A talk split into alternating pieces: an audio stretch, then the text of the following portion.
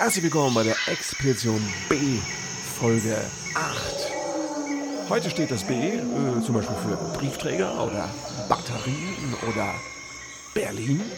Und mein Gast ist ein wieder mal ein Hochkaräter. Er heißt Thomas Anderer, ist einer der, ja, einer der, wie soll ich sagen, einer der Vordenker der New Economy. Äh, ist ein klassischer PR- Mensch, Experte, Profi, aber auch äh, Verleger schon gewesen. Zurzeit ist er Innovationsmanager, arbeitet in Bruchsal an einem sehr spannenden Projekt zum Thema äh, Roboter. Und ähm, ich habe ihn kennengelernt, weil meine Agentur ihn kannte und uns mal zusammengebracht hat für ein kleines Beratungsgespräch, das er dann einfach aus Freundschaftsdiensten quasi mal einfach so gemacht hat für mich. Er hat mich mal so ein bisschen beraten, um mir mal klar zu werden, wer ich als Marke bin. Ich weiß, man sollte als Künstler nie über solche Sachen nachdenken, man sollte sich auch nicht als Marke empfinden. Alle paar Jahre kann man mal ein Stündchen drüber nachdenken. Und da hat er mir auch ein paar gute Einsichten verschafft und so waren wir in Kontakt geraten. Und mir war klar, ich will mit ihm natürlich reden. Wir haben uns getroffen und er kam, es war ein herrlicher Sommertag, er kam angedüst in seinem wunderbaren Oldtimer, so ein kleines Cabrio. Die Marke habe ich vergessen, ich Autoloser. Äh, und das war, äh, er sah ein bisschen aus wie, äh, wenn ihr kennt der Dr. Jacoby aus Twin Peaks, so kam er da angedüst, sah schon hochoriginell aus. Und das ist ja das, er hat diese zwei Seiten an sich. Er fährt einen Oldtimer und er fährt auch einen Tesla. Und äh, genauso kümmert er sich um Zukunft und ist ein SPD-Mitglied, das auch versucht, diese Partei zu retten. Das heißt, der Mann ist ja furchtlos, kann man sagen. Und wir haben ein großes Gespräch geführt, das ich natürlich jetzt ganz knapp zusammengeschnitten habe auf eine möglichst bunte und unterhaltsame und doch auch tiefschürfende Expedition ins Unterholz unserer digitalen Gegenwart und Zukunft. Viel Spaß! Ich will jetzt mal ganz doof anfangen. Was machst du eigentlich beruflich? Ich bin, äh, ich bin äh, Geschäftsführer vom EFAL Campus. Das ist so ein Innovationsprojekt äh, in Bruchsal. Da geht es um autonomes Fahren, ja. also äh, Güterlogistik, um Fahrzeugroboter, die zukünftig ähm, in einem Wohngebiet Post ausliefern. Ja. Wieso Efeu? Äh, Efeu ist aus einer, irgendeiner Abkürzung entstanden. Es hat überhaupt nichts mit dem Efeu zu tun. Also ist Efeu, ist ja vorher gegoogelt, das hat ja, die einen sagen, es ist Unkraut, die anderen sagen, ja. ist eine schöne Pflanze, die am Haus hochwächst. Äh, es hat da überhaupt nichts mit zu tun. Das heißt irgendwie friendly, äh, economic, äh, so eine Abkürzung. Ich habe die schon längst wieder vergessen. Ja. Seit wann gibt es dieses Projekt, das Unternehmen? Das Unternehmen gibt es äh, eigentlich seit letztem Jahr und ähm, es wurde jetzt ein Vertrag mit einem Konsortium geschlossen. Also die Voraussetzung ist, dass ähm, das Land und der, äh, die EU dieses Projekt bezuschusst. Das sind 10 Millionen äh, EU, äh, Euro-Projekt und es wird praktisch bezuschusst ähm, durch das Land Baden-Württemberg. Das ist ein Leuchtturmprojekt des Landes Baden-Württemberg und von der EU. Die Voraussetzung ist, dass von den 100 Prozent 30 Prozent aus Innovationspartnerschaften kommen müssen. Hm. Wie weit ist dieses Projekt? In welchem Status ist es gerade? Das ist jetzt gerade am Start in der Form, in der Umsetzung. Das heißt, jetzt wurde der Vertrag geschlossen. Das war über sieben Jahre mit Ausschreibung und allem, was da war. Da war ich noch gar nicht mit an Bord. Und letztes Jahr, ich war als Innovationsmanager bei der Stadt Bruchsal und die haben dann gesagt, äh, ob ich dieses Projekt nicht gern federführend verantwortlich leiten möchte. Was ist das, der nächste konkrete Schritt, der da passieren wird? Der konkrete Schritt, dass äh, im Grunde die, die Teile, die dazu notwendig sind, sozusagen geplant werden. Also es wird ein Fahrzeug geplant, es wird die Technik geplant, also die mhm. muss es, äh, wird auf einem ehemaligen Kasernengelände angesiedelt. Mhm. Dort gibt es auch Wohnungen, also da muss das Fahrzeug richtig unter Alltagsbedingungen im Winter und im Sommer mhm. fahren können. Es gibt eine zentrale Anlaufstation, das ist so ein äh, Quartiershub, äh, äh, äh, so ein Gebäude, wo dann praktisch die CAP-Dienste anfahren, dort wird es auf die, Damit angeliefert quasi. Und, und dann, dann fahren die automatisch los und die sind. Und ist es, ja, sorry, wenn ich unterbreche, aber ist das jetzt quasi, äh, ist das, ist das jetzt ein Experimentiersetting oder ist die Idee, dass man da quasi so quartiersmäßig das immer installiert? Also ähm, es ist, es ist natürlich, es ist ursprünglich, ganz ursprünglich war die Idee Forschung, mhm. weil sowas noch nicht gibt. Also es gibt natürlich selbstfahrende Roboter. Ja. Es gibt aber noch kein wirklich konkretes Testareal. Also die meisten Roboter, die fahren auf 200 Meter vor und zurück. Mhm. Und was eben jetzt hier ist, dass es unter Alltagsbedingungen getestet wird, wie wird die Post zukünftig, wie werden Pakete zukünftig abgefahren. Und dieses, dieser Roboter ist auch in der Lage, also es gibt da eine sogenannte synchrone und asynchrone Übergabe. Es gibt also die synchrone Übergabe, das heißt, ich kann per App das Fahrzeug rufen, das kommt zu mir her, ich mache es auf, nehme die Post raus. Und es gibt auch elektronische Briefkästen, da fährt es rein und gibt dann praktisch das, den Kasten ja. ab und fährt wieder weg. Bis, zu, bis hin zu Haustüren, die genau, quasi genau. Und konzipiert ist auch, dass man dann auch gleichzeitig Müll mit abtransportieren kann. Wenn man also, schon dabei ist. Genau, ja. wenn man schon dabei ist. Ja. ja. Das heißt aber, also dieses, ich sollte mich beeilen, die letzten Gespräche mit meinem Briefträger doch noch zu führen, bevor es keinen mehr gibt. Wenn du auf diesen persönlichen Kontakt notwendig, äh, angewiesen bist, würde ich dir das empfehlen, das zu machen.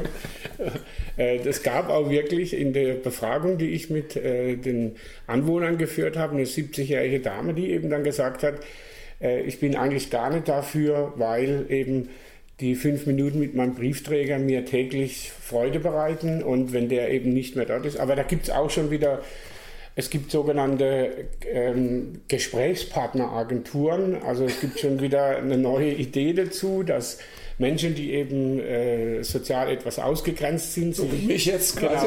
Genau, die, du kannst dann den anrufen, du kannst sagen, ich hätte gern so ein Gespräch, wie ich mit meinem Briefträger immer geführt habe. Kann ich das dazu buchen? Das kann ich wahrscheinlich dazu buchen, ja. Nee, aber also mein Briefträger verfügt ja über ganz äh, feine äh, Social Skills. Der weiß zum Beispiel, ohne dass ich es ihm ausdrücklich erklärt habe, bei welchen Nachbarn ich das super finde, wenn er was hinterlegt und bei welchen ich es doof finde, wenn er was hinterlegt. Das ah. weiß er zum Beispiel.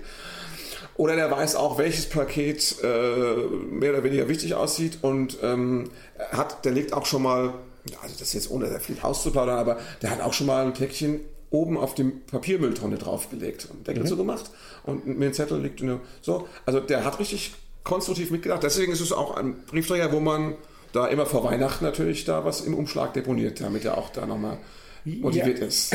Also es ist ja natürlich so, dass diese, diese Fahrzeuge, die entwickelt werden, die basieren natürlich auch auf künstlicher Intelligenz. Das heißt, die werden sich natürlich auch weiterentwickeln und vielleicht dir dann nachher aussagen können, per App, das ist heute ein wichtiges Paket oder das ist ein unwichtiges Paket. Oder ich stelle das Paket gleich in den Müll, weil da ist eh nur. Es ist, ist nur Werbung, ich mache ich direkt in die Tonne. Genau, ich das fände ich auch toll.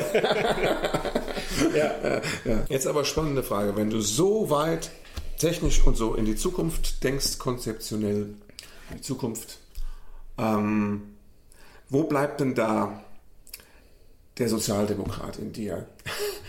du bist ja auch Du bist SPDler oder bist du inzwischen schon wieder ausgetreten? Ne? Nein, nein, nein. Ich, bin, ich bin noch SPDler, ja. das muss, heute, muss man ja wirklich nachfragen. Ja, das muss man heute wieder nachfragen. Weil man steht jeden Morgen auf und will eigentlich austreten. Was ist dein Status? noch drin? Wieder drin. So, äh, ja, also die Arbeitswelt, die sich so verändert, der Arbeiter, das alles ist ja, das spielt ja eigentlich keine Rolle mehr. In dem, was wir uns in der Zukunft vorstellen. Das heißt, äh, das, was wir unter der klassischen SPD verstehen, die wir oft auch vermissen, zumindest auch viele Wähler, glaube ich, vermissen. Das spielt aber eigentlich keine Rolle, oder?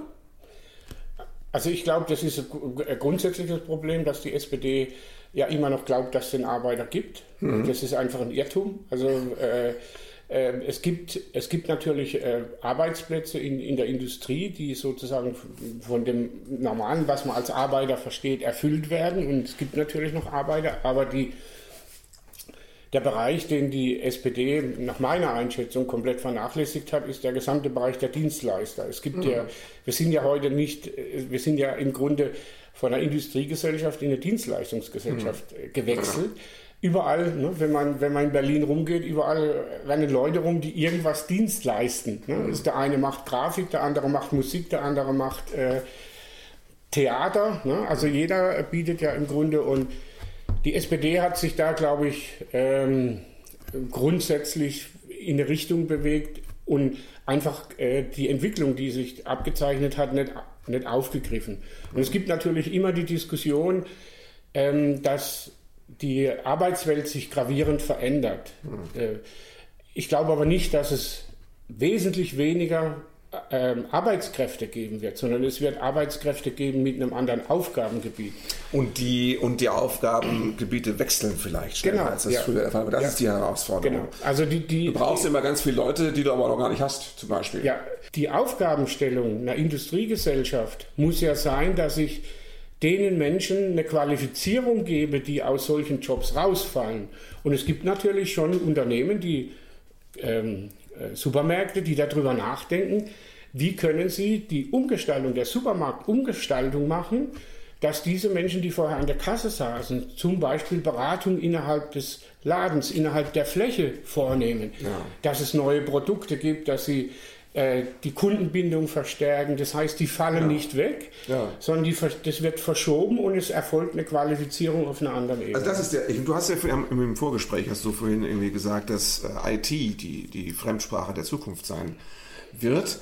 Und das ist zumindest ein, und äh, da dachte ich auch jetzt, ähm, aber wir können nicht alle ITler werden und wir brauchen auch nicht nur die ITler. Wenn ich jetzt überlege, wie mein, mein Lieblingssupermarkt, in dem ich am liebsten einkaufen gehe, das ist ein, kann man jetzt mal sagen, das ist ein Edeka. Das heißt, da gehe ich jetzt nicht hin, um die Discounterpreise zu haben, sondern um schön einzukaufen.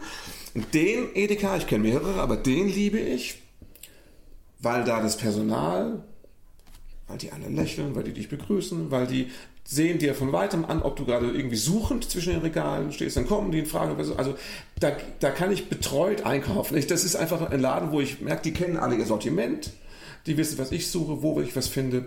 Und ähm, da macht es Spaß einzukaufen. Nicht, weil es da alles gibt und alles günstig ist und es schnell geht, sondern weil ich das Gefühl habe, ich bin bei Leuten beim Einkaufen. Ja, ohne dass ich mit denen Schwätzchen halte, darum geht es gar nicht. Und wenn du jetzt sagst, man muss Leute eben dann, was, was haben wir davon, wenn jemand Zahlen in die Kasse eintippt, das ist jetzt auch kein äh, so erfülltes Arbeitsleben. Eigentlich, genau, wenn diese Leute dann in der Fläche arbeiten, ja. das finde ich natürlich eine wichtige und auch eine, eine wertvolle ähm, also du bist jetzt wahrscheinlich inspiriert, da gibt es eine Werbung von Edeka äh, mit einem ich glaube, glaub Lichtenberg heißt er oder so, der Sänger, der dann ja, sagt, geil. geil genau, ja. so. Und das sind ja die ganzen tollen Damen im Hintergrund, die bei Edeka arbeiten. Ne? Also ja. das ist mir jetzt auch sofort eingefallen, dass eigentlich Edeka mein liebster äh, äh, Supermarkt ist, in den, den ich gehe. Aber ich, ich, bin, ich bin felsenfest davon überzeugt, und das ist eben das, wo ich glaube, dass die SPD einen gravierenden Fehler macht, dass sie also die SPD ist für mich grundsätzlich aus der Zeit gefallen. Mhm. und die Menschen, deswegen argumentiere ich auch, in, wenn ich argumentiere, dass, es, dass im Grunde junge Menschen die Verantwortung übernehmen müssen, weil alles, was heute entsteht, entsteht, weil es alles so schnell wird. Mhm. Nicht mehr für meine Generation, also wir reden ja immer von uns. Mhm. Also wie wollen wir einkaufen? Ja. Wie sehen wir die Gesellschaft? Das ist die Frage, es steht aber überhaupt nicht im Mittelpunkt. Ich bin 60 und mein Projekt werde ich vielleicht noch in den Startlöchern sehen. Dann werde ich mich wahrscheinlich aus diesem Umfeld rausziehen. Das heißt, ich lege ja die Grundlage, deswegen habe ich das, was ich dir vorher gesagt habe, werden eben auch Schüler auch in den Prozess jetzt bei dem EV zum Beispiel eingebunden, zu sagen, wie stellt ihr eigentlich so ein Fahrzeug vor? Was muss auf diesem Gelände passieren? Nicht, was du und ich uns vorstellen, sondern was sich die jungen Menschen vorstellen. Und die Befragung hat auch gezeigt, dass zum Beispiel junge Menschen sofort gesagt haben, finde ich super, ich muss eh immer das Paket bei meiner Nachbarin abholen. Die hat, kriegt am Tag 30 Pakete geliefert, weil sie arbeitslos ist und zu Hause. Jetzt kriege ich mein Paket direkt und ich kann es noch per App bestellen, dass ja. es punktgenau kommt. Das sind die Bedingungen, die die Menschen sich heute, mhm. die Menschen, die in der Zukunft leben mhm. ne? und nicht mehr wir. Und das, darüber muss man sich Deswegen bin ich immer darauf erpicht, dass wir eigentlich viele junge Menschen in in die Prozessentwicklung, in die Produktentwicklung bringen, weil die eigentlich sagen, wie die Produkte der Zukunft aussehen müssen. Und da muss, da muss man, glaube ich, anknüpfen. Und das hat die SPD auch jetzt, wenn sie, äh, ja, wenn man die Diskussionen immer wieder verfolgt, sehe ich halt auch die Problematik, ähm, dass sich die SPD immer wieder auf Themen der Vergangenheit bewegt und einlässt. Und die müssten eigentlich die, die Meinst du jetzt den Klassenkampf? Ja, der, der, der, den, den, den, Klassenkampf gibt es natürlich, aber den gibt es auf einer anderen Ebene und einer anderen Form. Und wenn man mit, mit SPD-Menschen spricht, dann kommt immer diese große Befürchtung von von Facebook, von, von Apple und von Google. Es kann sein, dass durch technologische Grundlagen, da gibt es so einen Begriff, der jetzt in, überall durch die Gegend schwirrt, ich will da jetzt nicht größer drauf eingehen, Blockchain vielleicht sich solche Dinge erledigen. Das ist durchaus denkbar, dass technologische Lösungen auf einmal eine ganz andere Basis bilden, wie sich die SPD das momentan vorstellt. Und die Politiker an sich sind ja der gesellschaftlichen Entwicklung grundsätzlich, das behaupte ich jetzt mal, 10 bis 15 Jahre hinten dran. Die kriegen ja. ja das gar nicht mit. Aber das kann ich dich doch als Sozi jetzt fragen. Die SPD ist hinten dran. Ist die CDU auch hinten dran oder durch irgendeinen seltsamen Zufall weniger? Nein, die, also ich habe ich hab ich hab mit der Andrea Nahles äh, noch kurz bevor sie gegangen ist, habe ich mit ihren äh, Innovationsworkshop zum Thema Future Modeling gemacht mit, dem, mit der Perspektive Klimapolitik. Mhm. Und ähm, da habe ich damals im, äh, im Vorgespräch ich zu der Andrea Nahles gesagt, sie kann eigentlich froh sein, dass die SPD zuerst betroffen ist von dieser Entwicklung. Diese Entwicklung wird alle Altparteien erreichen. Du hast mit der Nahles gesprochen, bevor sie gegangen ist, und zwar über Klima unter anderem. War das bevor die CDU den Rezo am Arsch hatte? Ja. Ja, also dann kam schon quasi das Klima auch schon auf die andere Seite. Ja, ja. ja also es erwischt sie dann doch an. Also muss man dazu sagen, ich bin ja nebenbei noch Berater digitaler Transformation und die Andrea Nahles hatte, ich hatte ja eigentlich vorgeschlagen, die SPD zu digitalisieren. Also wirklich einen Prozess zu entwickeln, also eine Methodik zu entwickeln, wie die, das gesamte Parteikonstrukt, also vom Vorstand angefangen, von der Parteizentrale angefangen, digitalisiert werden kann. Da gibt es Methoden, das, äh, wir nennen das Deep Dive, wo man dann sozusagen mit Mitarbeitern in so einen Prozess eintaucht, ganz tief, mit Experten füttert und so weiter. Und dann, das fand die Andrea ganz toll und ihre Kollegen auch. Und dann kam die Andrea, aber für uns ist aber wichtig, weil wir einen Berliner Parteitag haben und Klimapolitik auf der Tagesordnung steht, dass wir machen das Ganze, die Idee ist gut, der Prozess ist gut. Äh, ich fühle, dass da ein neues Denken kommt und hat es dann die Klimapolitik gemacht. Und ich war natürlich im ersten bisschen erschrocken, weil ich natürlich kein Klimafachmann bin. Aber wir haben dann mit, mit äh, Professoren und Fridays for, Fridays for Future und ähm, ähm, Scientists for Future ja. haben wir dann im Grunde ein Modell gebaut, ähm, das der SPD geholfen hat, zumindest mal eine Grundstruktur zu entwickeln. Das konnten wir in zwei Tagen nicht machen. Und ich glaube, ähm, von der Führungsseite, von der Andrea Nahles Seite, und da kann ich auch noch mal was zu ihr dazu sagen, von der Andrea Nahles Seite war es so, dass sie das, glaube ich, ähm, unheimlich toll gefunden hat und auch begeistert war, weil die Menschen aufgefordert waren, in der SPD auf einmal anders zu denken. Also und kam nachher so der Spruch, äh, du hast recht, also ich weiß es nicht mehr von wem der kam, ob das von einer Mitarbeiterin oder aus dem strategischen Umfeld kam. Thomas, du hast recht, die SPD hat nur eine Chance, wenn sie lernt, anders zu denken. Und das ist so das Grundsätzliche, was ich ja auch in diesem mit meinen 60 jetzt, ich sage mal, äh, mache ich, halte ich Vorträge über Robotik, mhm. äh, bin beim VDI Vorträgen, wo lauter Professoren zu dem Thema. Ich leiste die, meine Diskussionsgrundlage wenig technologisch, sondern ich, ich leiste die Diskussionsgrundlage eher, was passiert so gesellschaftspolitisch. Also, und ich bin da einfach der felsenfesten Überzeugung, es wird nicht zu einer Massenarbeitslosigkeit führen, es wird kurzfristig zu Entlassungen führen, weil Qualifizierungen notwendig werden. Aber es werden eben auch, ich bringe dir das Beispiel, die diskutieren ja über die kleinen E-Scooter, die in der Städte sind. Ne? Jetzt wird natürlich darüber diskutiert, E-Scooter und nachts fahren in Berlin 48 Diesel-LKWs, die diese Fahrzeuge wieder einsammeln, dabei sie sie aufladen müssen. So, jetzt äh, kann man jetzt wieder darüber diskutieren.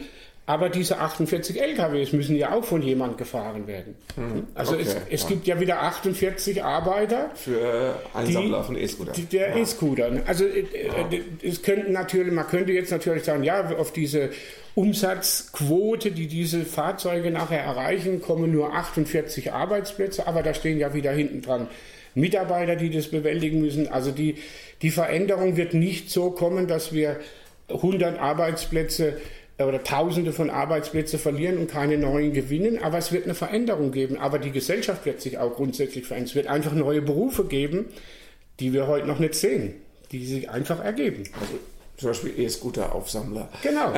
so wie eine Zeit lang mal eBay Power-Seller war. Das gibt es heute, glaube ich, auch gar nicht mehr. Ja, ja. So, so, Berufsbilder.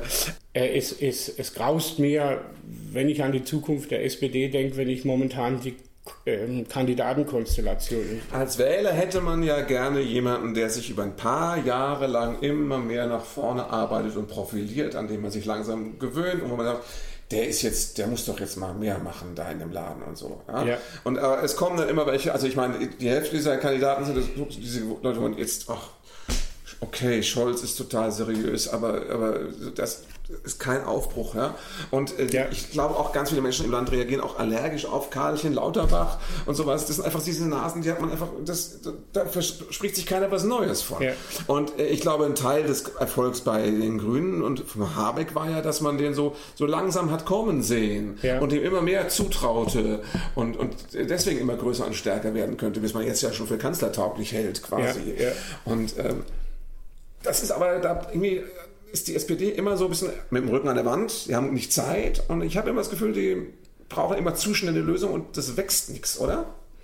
Ja, aber das, wie gesagt, das habe ich ja vorhin gesagt, die, die Problematik, die ist ja nicht nur bei der SPD, die wird auch bei, bei anderen Parteien kommen. Äh, also man sieht, man sieht ja auch bei der CDU keinen Nachwuchs. Ja, ach, da, und Friedrich Merz, das ist ja eine Katastrophe. Ja, und so. dann noch Spahn und, und, und Röttgen. Genau. Also, äh, Oder wie heißt dieser, der, der, der, der Jugendliche da? Ja. Amtor, genau. Amtor. So, das ist die Zukunft. Wo man auch sich wünschen würde, der würde einfach tagsüber mehr programmieren und keine Politik machen. Ja, ja. ja. ja. Also ich glaube, das Problem haben die haben eigentlich momentan ähm, alle Parteien, dass eigentlich äh, und das ist, hängt natürlich auch wieder damit zusammen, dass äh, ich eigentlich sage, ältere Menschen, äh, die in der beruflichen Verantwortung stehen, ob das Politiker ist oder Unternehmer, das geht genauso, wenn ein Unternehmer wenn ein, ein, ein, Unternehmensgründer bis 80 im Geschäft bleibt und dem Sohn nicht vorher in den Sattel geholfen hat, dann kommt der Sohn auf einmal, taucht er auf und die, die Mitarbeiter sagen alle, um Gottes Willen, der kann das ja gar nicht. Also die, die, die Parteien machen alle mhm. durch das, dass sie eben mhm.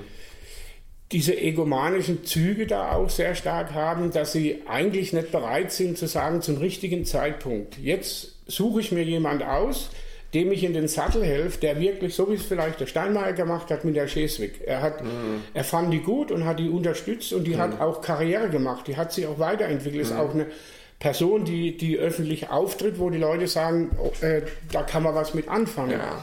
Und das ist genau das, was die meisten halt glauben, wenn man, wenn man Landtagsabgeordneten fragt und sagt, wie sieht deine Planung aus? Mit 72 willst du noch mal kandidieren? Und er äußert sich, natürlich will ich nochmal kandidieren, ich bin ja, ja erst 72. Ja. ja, wie lange müssen dann die Jungen da hinten warten? Die kommen ja dann erst an, wenn, wenn sie selbst äh, 60 sind oder 50 ja. in der politischen Verantwortung. Und ähm, das ist, glaube ich, das Problem insgesamt, dass man, dass man nicht bereit ist, äh, auch aus persönlichen, egoistischen Gründen zu sagen, ich habe jetzt genug erreicht. Ich war zweimal im, im, im äh, Landtag oder mhm. zweimal.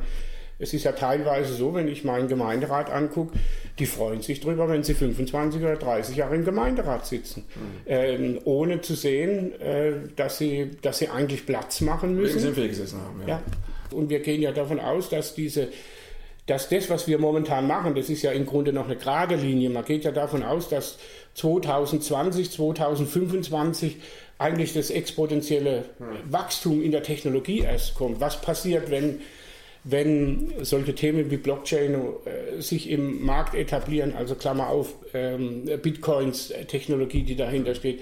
Was passiert, wenn die künstliche Intelligenz weiterkommt? Was passiert, wenn äh, Quantencomputer kommen, die eine Dimension erreichen an Geschwindigkeit, die wir uns heute noch gar nicht vorstellen können? Google, Facebook, große Unternehmen, die forschen alle mit, mit diesen Themen. Und das kommt ja erst noch so. Und, und genau, und das ist auch wieder der Grund, warum ich sage, wenn das so schnell passiert und wir haben dann nur ältere Menschen in der Verantwortung, die, ich habe mit 70, habe ich meinem Vater versucht, Computer beizubringen. Ich will wirklich dieses Beispiel, dann saß ich mit meinem Vater vor diesem Bildschirm Mein Vater hat es alles toll gefunden und war total begeistert als Mensch von dem, was da passiert. Hat immer vom Fernsehen geredet. Als ich ihm dann einen Urlaubsort von ihm gezeigt habe, hat er meine Mutter gerufen und hat gesagt, Edith, ich, unser Urlaubsort ist im Fernsehen. Ja, so. Und dann habe ich ihm versucht klarzumachen, wie die Maus funktioniert. Und es hat er nicht mehr gepackt. Ja. Es hat er nicht, es war er hat nicht verstanden, wenn er die hier so bewegt, dass da oben die, der Pfeil sich mitbewegt. Mein Papa wollte vor 20 Jahren, als er dann auch Rentner war, wollte er total modern sein. Und hat er sich zu Hause, der war auch so Manager vorher, und dann hat er sich zu Hause für sein Büro, hat er sich einen schönen Glasschreibtisch gekauft und ein Notebook. Und er dachte, jetzt bin ich mal. Aber als es dann da war, hat er sich schon geweigert, es einzuschalten. Ja. Und er hat es dann, wie es dann so ältere Herren machen, an meine Mutter delegiert, die dann später die E-Mails gelesen hat. Und gesagt ja. mein Vater hat es nie benutzt. Und hat dann auch irgendwann gesagt, nee, jetzt bin ich auch so alt dafür. Der dachte so jetzt, ich mache mal, ich mache mal Glastisch und ein Notebook. Das fand er noch als Idee erstmal noch super, aber ja. in der Praxis ja. hat er dann doch gefremdet. Druck, druck mir mal die E-Mail aus, damit ja. ich sie beantworten kann. Also interessant war da bei meinem Vater mit 94 kam er dann auf die Idee und hat gesagt, ich hätte gerne ein iPad. Ja, super, ja. So. Und mein Schwiegervater ist auch, liest der Zeitung, kann er schön groß genau. machen. Ja. ja. Und warum? Weil dort eben, da konnte man ihm die Apps einrichten, er hat ja. seine Bilder gehabt, er hat seine Musik gehabt und hat es praktisch als, als Gerät benutzt. Ja. Der hat auch dann, äh, hat ihn begeistert, weil mein Vater war mal im Krieg Pilot. Ne? Und der hat auch im, im Auto hat er immer alles festgeschnallt. Also wenn man normalerweise die die Toilettenrollen, die standen ja immer normalerweise so auf. Bei, bei meinem, ja. beim normalen Fahrzeug, bei meinem Vater waren die auf dem Expander aufgehängt. Äh, und alles, mein Vater hat also die Angewohnheit gehabt, alles festzukleben. Ja. Aber als Flieger. Als Flieger, weil es könnte sich ja drehen. Ne? Ja. Also da hat er auch so eine Figur. Und auf dem Nachttisch immer, wenn du äh, das Nachttischlämpchen wegnehmen wolltest, nee, das, das, war klar, das war ja. festgeklebt. Und da hat er dann eben mit einem, mit einem Stift, den, der eigentlich als Astronautenkuli entwickelt worden ist. Mit dem hat er eigentlich angefangen, dann hat er sich so praktisch über Kopf gelegt und hat da sein, sein iPad reingeklemmt, ja. der hat immer so Dinge sich entwickelt ja, ja. und dann hat er da sein Kreuzworträtsel äh, im Liegen Super, gemacht. Ne? Also ähm, ich habe Glück gehabt, dass ich irgendwann mal relativ früh in solche Technologien eingeschrieben Da habe ich mir, als ich das bei meinem Vater beobachtet habe, dann habe ich mir, dann kam damals dieser Begriff Paradigmenwechsel. Mhm. Also auf einmal war alles anders und, ähm, und ich habe mir damals gewünscht, ich möchte keinen Paradigmenwechsel mehr erleben. Ja. Also deswegen habe ich vielleicht auch so einen gewissen Verfolgungswahn, immer in der Technologie vorne dabei zu sein, ja. weil ich eigentlich Angst habe, dass nochmal eine ganz gravierende Welle kommt. Und du nicht mehr mitkommst. Und ich nicht mehr mitkomme. Ja. So.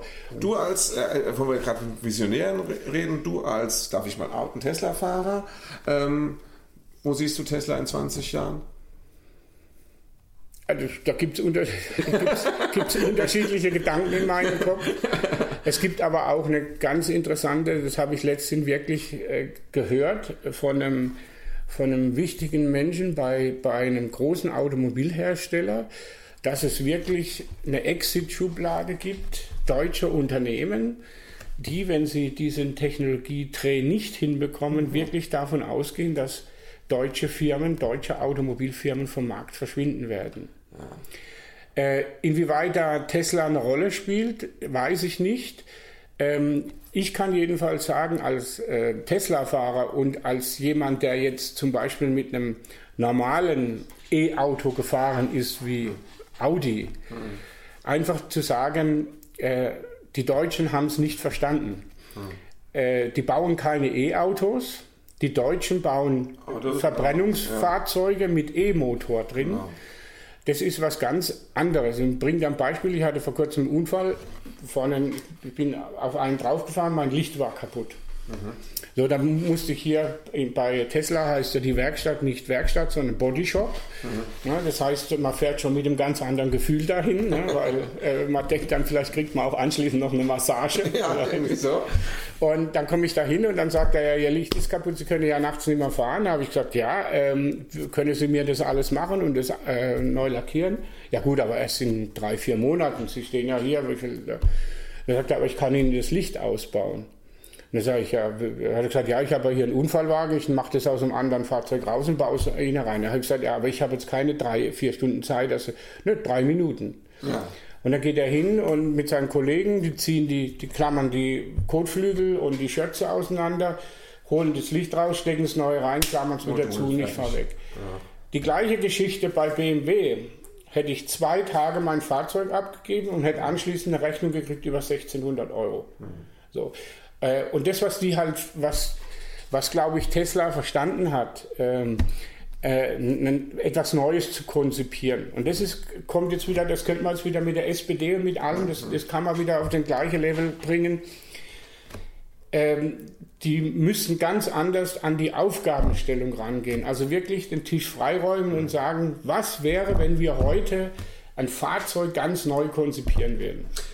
Weil ich finde auch für das ganze Geunke, was immer so aus der konventionellen autodeutschen Industrie kommt, die Tesla ist natürlich Spaltmaße und der Spinner sowieso, oder der Musk und so und ähm, äh, dass die kein Geld verdienen und wie und dieses äh, das ganze Geunke, das bricht für mich immer zusammen, wenn ich sehe das doch, ich sehe auf der Straße immer mehr. Ja.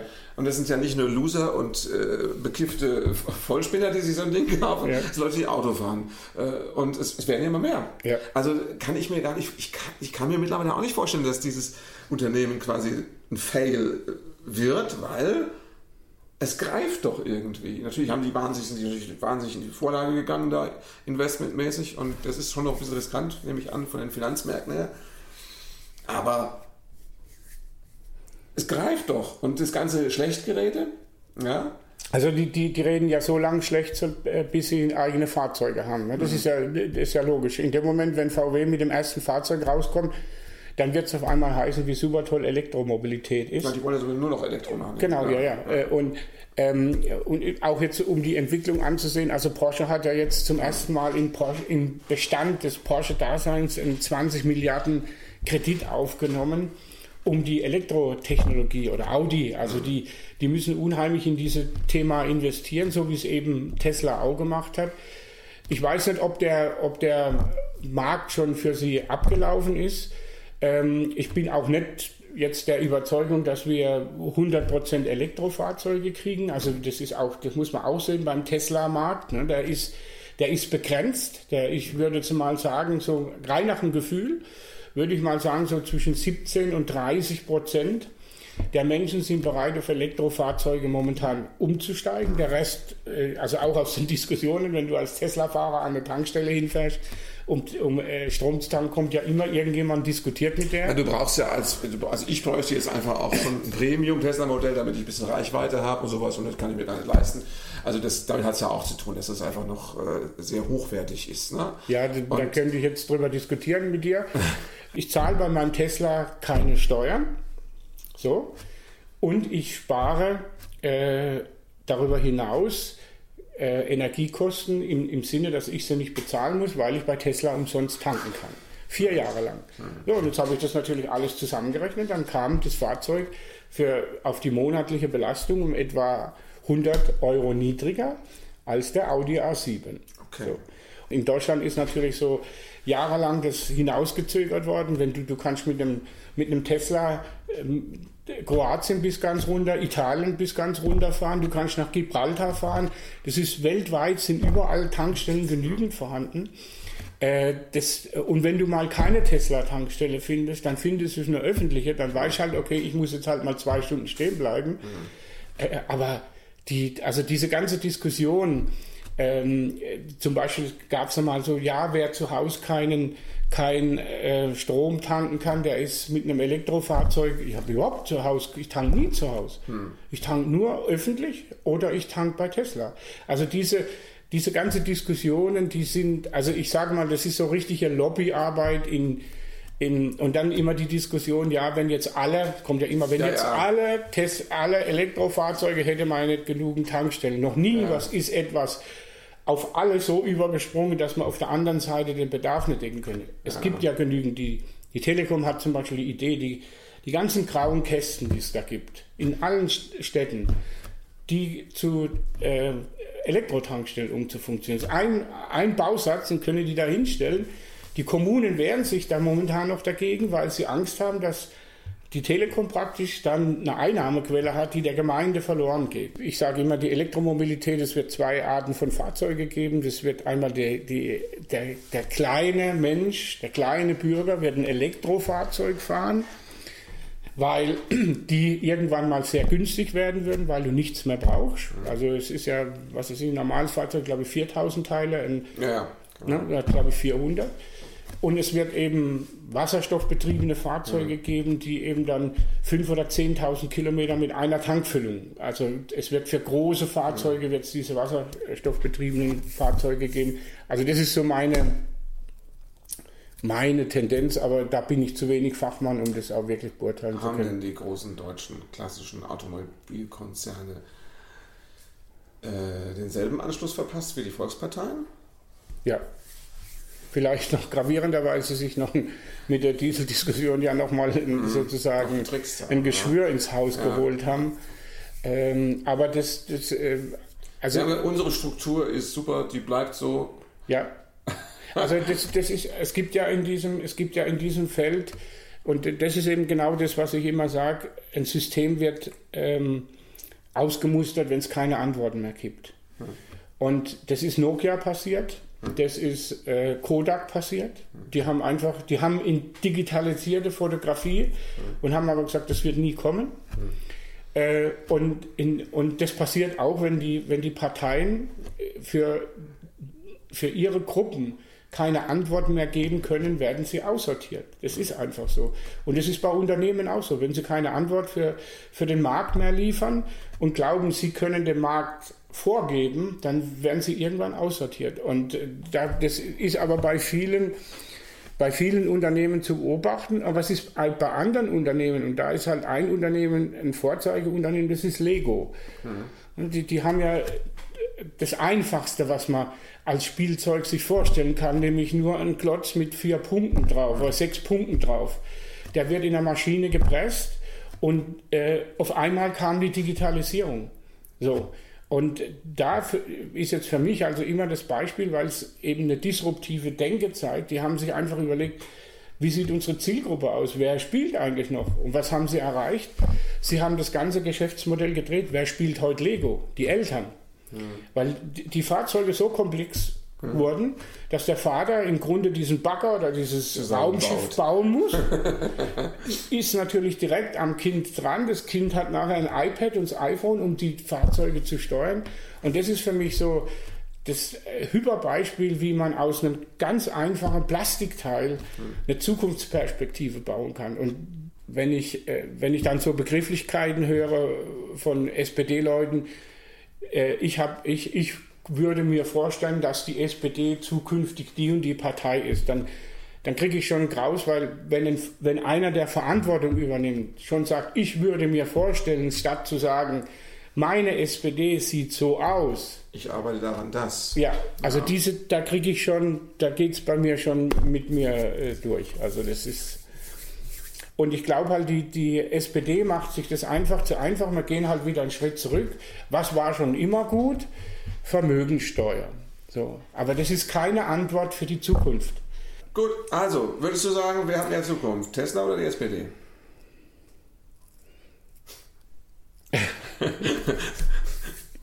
ich, das ist eigentlich eine Zwickmühle für dich. Ne?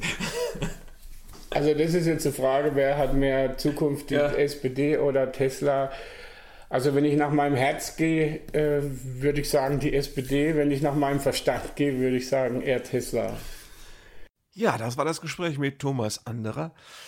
Wir hatten noch viele andere Themen und Beispiele für innovatives Denken, sich neu aufstellen. Er hat zum Beispiel auch mir erzählt von Ikea, das jetzt beschließt, weniger auf große äh, Ikea-Märkte zu setzen, sondern klein zu werden und in die Innenstädte zu gehen. Also solche ganz neuen Strategien. Äh, das ist nicht nur Lego und Tesla, das sind alle. Und wer weiß, vielleicht fällt auch der SPD irgendwann ein Trick ein. Äh, ich persönlich würde sagen, wer überlebt, wen gibt es länger? Tesla oder SPD? Im Zweifelsfall würde ich sagen, die SPD, weil die gibt es schon sehr lange, die hat Überlebenserfahrung und ansonsten, äh, naja, also die SPD, weißt du, wenn sie nichts wagt, dann wird ja auch nichts passieren. Sie, sie wird als Kleinstpartei ne, immer so um die 5%-Hürde, kann sie ja noch ein paar hundert Jahre weitermachen. Wohingegen als Autobauer im Kleinstbereich, da wird es, glaube ich, wirtschaftlich äh, sinnlos. Deswegen würde ich wetten, die SPD gibt es länger. Die gibt wahrscheinlich sogar noch länger als die Menschheit. Ich glaube, äh, das ist was, wo auch Greta Thunberg mal drüber nachdenken müsste.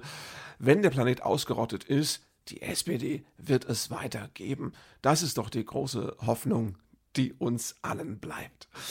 Uns bleibt auch die Hoffnung darauf, dass es eine neue Folge der Expedition B geben wird, ungefähr in vier Wochen. Ich werde mir einen neuen Gesprächspartner überlegen, aus meiner gedanklichen Liste hervorkramen, gucken, ob er Zeit hat, ob ich Zeit habe ob das Aufnahmegerät funktioniert. Ich sage euch, ich habe neulich eine ganze wunderbare Folge versemmelt. Ich hatte einen tollen Gesprächspartner. Wir hatten ein fantastisches Gespräch, wunderbar komponiert, ein Bogen, ein Anfang, ein Ende. Und dann äh, war doch die Batterie alle, und zwar schon nach sieben Minuten.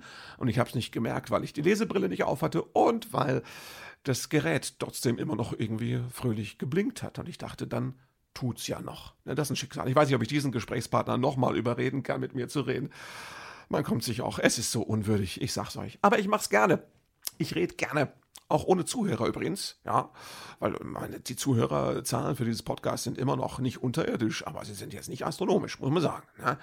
Da geht noch was, aber mir ist es wurscht. Ich mach's für mich und für euch. Wir sind eine verschworene kleine Gemeinde.